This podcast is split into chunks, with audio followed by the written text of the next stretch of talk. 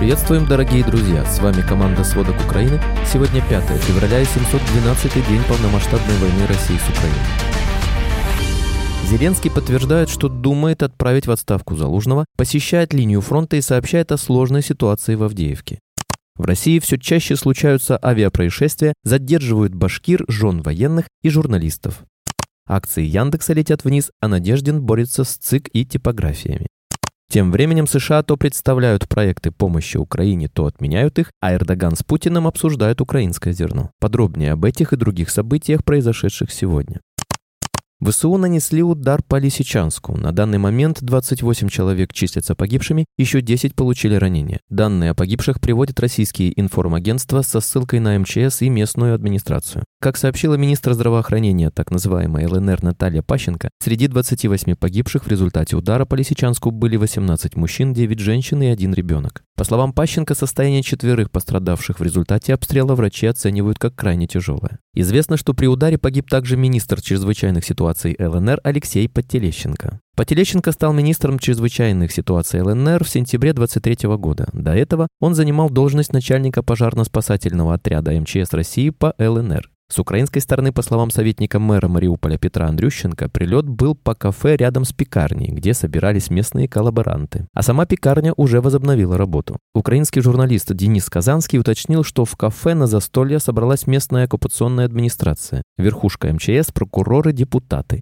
И прилет не случайно произошел как раз во время их встречи. На фотографиях с места удара действительно видна вывеска на здании «Ресторан Андриатик». Лисичанск находится недалеко от линии фронта. До российского вторжения в феврале 22 года в городе проживало около 111 тысяч человек. Россия взяла Лисичанск под свой контроль летом 22 года после ожесточенных боев. Зеленский подтвердил информацию о возможной отставке главнокомандующего ВСУ Залужного.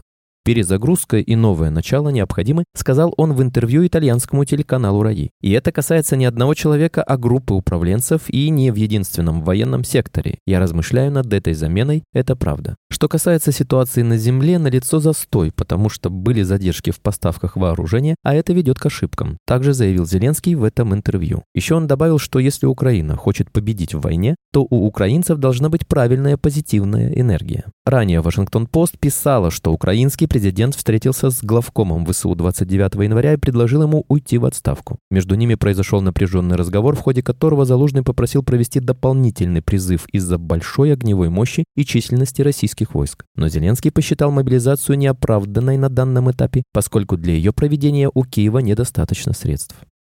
В Донецкой области 4 февраля россияне убили одного жителя в Торецке, еще четверо человек в области получили ранения. На Днепропетровщине ночью российская армия снова целилась по Никопольщине. В Марганецкую громаду прилетело с полдесятка артснарядов. Никто не пострадал. На Херсонщине за минувшие сутки россияне совершили более 36 обстрелов с применением артиллерии, минометов, РСЗО и БПЛА. В Херсоне российские военные попали в жилые кварталы населенных пунктов области, музей, а днем в очередной раз обстреляли центр Херсона. В результате погибли 4 человека. На Сумщине российские войска совершили 24 обстрела приграничья, зафиксировано 97 взрывов. На фронте произошло 59 боевых столкновений.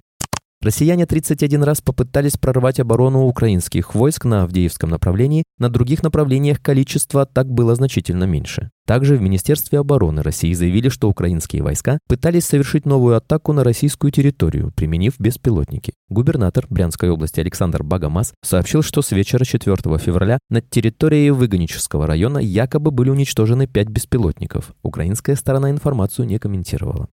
В то же время вооруженные силы Украины начали испытывать нехватку личного состава. Это вынуждает перебрасывать тыловые подразделения на передовую и пополнять ими малокомплектные пехотные части, пишет Нью-Йорк Таймс со ссылкой на опрошенных офицеров украинской армии. У нас недостаточно техники, недостаточно людей, чтобы перейти в наступление. Поэтому главная цель на данный момент удержать ту позицию, которую мы имеем, сказал изданию замкомандира батальона 47-й механизированной бригады Александр Ширшин. По его словам, в результате нехватки личного состава и вооружений ВСУ приходится отдавать инициативу на поле боя. В свою очередь, российские войска не оставляют попыток наступать. Из-за критического дефицита боеприпасов украинские силы не могут позволить себе стрелять только по одному или двум наступающим солдатам. Российская армия учитывает это и все чаще перемещается небольшими группами на передовые позиции, чтобы собрать достаточное количество солдат для штурма украинских траншей. В то же время наступление России не приносит значимых результатов и оборачивается большими потерями. С начала штурма Авдеевки в Донецкой области российская армия, по данным американской разведки, потеряла 13 тысяч солдат убитыми и ранеными, а также 365 танков и около 700 бронемашин. Эрдоган и Путин собираются обсуждать новый механизм экспорта зерна из Украины. Путин посетил Турцию 12 февраля. Это будет первая поездка российского президента к союзнику по НАТО после вторжения Москвы в Украину в феврале 2022 года. И на этой встрече главы государств обсудят новый механизм экспорта украинского зерна через Черное море. Глава МИД сообщил, предыдущее зерновое соглашение работало в рамках определенного механизма. Сейчас стало понятно, что есть возможность использовать другой механизм, и сейчас прилагаются усилия, чтобы конкретизировать эту возможность. Среди других возможных тем, обсуждаемых президентами во время встречи, Фидан назвал энергетику, войну в секторе газы и ситуацию в Сирии. Сенат США представил законопроект, позволяющий разблокировать финансирование военной помощи Украине. В Палате представителей пообещали его отклонить. Проект закона, как сообщает Reuters, одобрили как демократическая, так и республиканская фракция Сената. Законопроект предполагает выделение 118 миллиардов долларов, в том числе более 20 миллиардов на обеспечение безопасности южной границы США, более 60 миллиардов долларов на военную помощь Украине и более 14 миллиардов долларов на военную помощь Израилю. Президент США Джо Байден призвал депутатов Конгресса как можно быстрее принять этот закон. Однако в Нижней Палате Конгресса уже объявили, что законопроект в таком виде одобрен не будет. Спикер Палаты представителей Майк Джонсон назвал законопроект мертворожденным.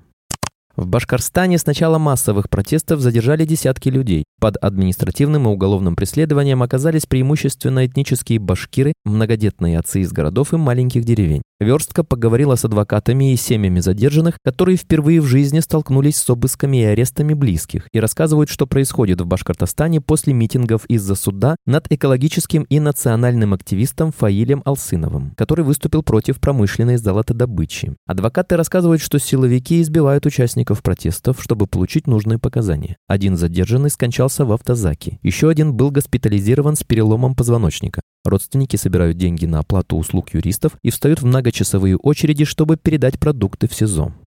В субботу в Москве у стен Кремля прошла акция, приуроченная к 500-му дню с объявления мобилизации в России. Люди с белыми плакатами собрались в Александровском саду в Москве у могилы неизвестного солдата и возложили цветы к вечному огню. Акции с требованием провести ротацию мобилизованных, которые находятся на фронте, устраивают жены мобилизованных из группы «Путь домой» каждую субботу. Нынешняя стала уже девятой по счету. В этот раз акцию поддержали оппозиционный политик Максим Кац и команда Алексея Навального. На акции в 500-й день с объявлением мобилизации были задержаны несколько десятков человек. Большая часть из них оказалась журналистами.